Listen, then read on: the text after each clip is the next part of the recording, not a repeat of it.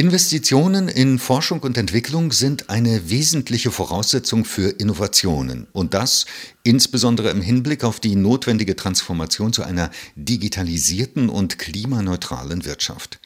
Wie es um die sogenannten F- und E-Aufwendungen der deutschen Industrie steht, hat das Deutsche Institut für Wirtschaftsforschung, das DIW Berlin, in einer Studie untersucht, die am 9. November 2022 veröffentlicht wurde.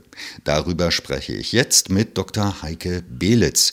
Sie ist wissenschaftliche Mitarbeiterin in der Abteilung Unternehmen und Märkte am DIW Berlin und die Autorin der Studie. Guten Tag, Frau Belitz. Guten Tag.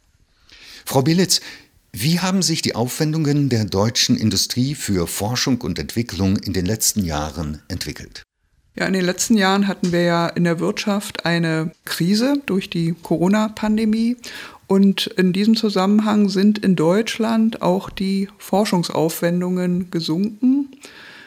In den Zeiten davor sind sie eigentlich immer gestiegen, aber es gab einen ziemlich starken Rückschlag in der Corona-Pandemie, also im Jahr 2020. Und da unterschied sich Deutschland auch von anderen Ländern überraschenderweise, während im gesamten OECD-Raum im Grunde genommen die Forschungsaufwendungen etwa gleich blieben oder sogar in einzelnen Ländern etwas stiegen, sind sie in Deutschland stark zurückgegangen. Und das äh, erfüllt uns natürlich zunächst mal mit Sorge. Können Sie diesen Rückgang beziffern? Der Rückgang lag bei den gesamten Forschungsaufwendungen, das betrifft dann den öffentlichen Bereich, also die Universitäten und öffentlichen Forschungseinrichtungen und die Wirtschaft, also die Unternehmen, bei gut 5 Prozent. Er war aber in der Wirtschaft sogar noch etwas stärker und lag bei über 7 Prozent.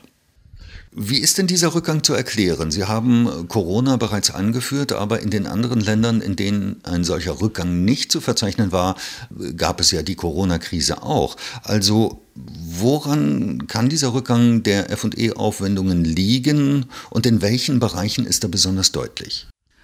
Ja, da sind wir auch ein bisschen auf Spekulationen angewiesen, muss ich äh, sagen. Aber äh, es scheint so zu sein, dass eben strukturelle Gründe, also auch der Branchenmix, äh, eine große Rolle spielt. Denn der Rückgang war eben in Deutschland besonders stark im Kraftfahrzeugbau, also in der Automobilindustrie. Und da bietet sich natürlich an die Vermutung, dass es auch zusammenhängt mit der Frage, wie sich gerade diese Branche für die Zukunft aufstellt. Es gibt aber auch einen positiven Aspekt, den ich gerne erwähnen würde. Die Zahlen des Forschungspersonals haben sich günstiger entwickelt. Also das Forschungspersonal ist in Deutschland nur sehr wenig in der Krise zurückgegangen. Ja, wir vermuten da auch, dass die Unternehmen eben doch bemüht sind, auch wenn es eine Krise gibt, ihr Forschungspersonal zu halten. Also das Forschungspersonal ist äh, deutlich weniger zurückgegangen als die Forschungsaufwendungen. In anderen OECD-Ländern sind die Aufwendungen für Forschung und Entwicklung nicht so stark zurückgegangen während der Corona-Krise, das haben Sie bereits gesagt. In welchen Forschungsbereichen wird denn im Ausland mehr investiert als in Deutschland?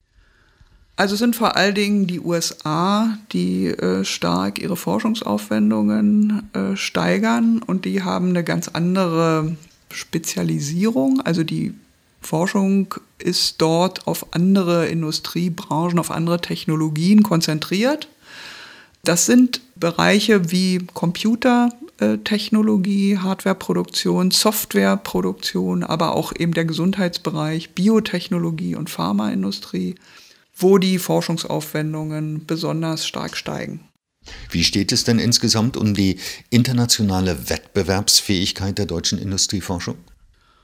Wir haben eine starke Industrieforschung in Deutschland, das muss man sagen. Deutschland ist weltweit der viertgrößte Industrieforschungsstandort. Aber auch da haben sich in den letzten Jahren ja große Veränderungen gezeigt. Der weltweit wichtigste Industrieforschungsstandort ist inzwischen China, gefolgt von den USA und Japan, Deutschland an, an vierter Stelle. Deutschland hat seine Position bei der Industrieforschung auch in den letzten Jahren ganz gut halten können. Also ich denke, es gibt eine starke Position, die aber angegriffen wird von Ländern wie China und den USA. Und was uns doch etwas besorgt macht, ist der Rückgang des Wachstums der Forschungsaufwendungen. In Deutschland ging die Dynamik bei den Entwicklungen der Forschungsaufwendungen zurück. Und da unterscheidet sich Deutschland eben sowohl vom Durchschnitt der OECD-Länder als auch äh, vom Durchschnitt der EU-Länder, wo es in den letzten Jahren eigentlich eher ein, ein zunehmendes Wachstum gab. Wie fällt denn dieser Vergleich mit dem Ausland, mit anderen Ländern aus, wenn man die F- und E-Intensität betrachtet, also das Verhältnis der Forschungsaufwendungen zur damit erzeugten Produktion? Die deutschen Unternehmen sind sehr forschungsintensiv. Also wenn man das misst als Anteil der Forschungsaufwendungen am Umsatz. Ähm, man kann das auch in den internationalen Vergleich stellen, wenn man etwa die großen forschungsstarken Unternehmen, auf die sich weltweit die Forschungsaufwendungen ja konzentrieren, miteinander vergleicht, dann sieht man, dass beispielsweise die deutschen internationalen Konzerne Forschungsintensitäten haben, die etwa in vielen Branchen etwa vergleichbar sind, ähnlich sind wie in den USA. Also die Forschungsintensität äh, schätze ich als insgesamt international wettbewerbsfähig ein. Die Unterschiede in der Dynamik kommen eben im Wesentlichen durch eine andere Konzentration auf Branchen und damit auch Technologien zustande. Wie schätzen Sie die zukünftige Entwicklung der Forschungs- und Entwicklungsaufwendungen in Deutschland ein? Ja, wir haben zunächst nur Zahlen, erste Zahlen, die den Trend etwa andeuten für 2021. Und da sind die Forschungsaufwendungen in Deutschland wieder gestiegen um knapp sechs Prozent. Sie haben aber damit noch nicht in allen Branchen das Vorkrisenniveau erreicht. Also es ist ein moderates Wachstum, und aufgrund der Spezialisierung der deutschen Industrie auf Branchen, wo sich die Forschungsaufwendungen nicht so dynamisch entwickeln, wird wahrscheinlich das Wachstum auch in den nächsten Jahren eher moderat bleiben. Frau Bielitz, vielen Dank für das Gespräch. Gerne.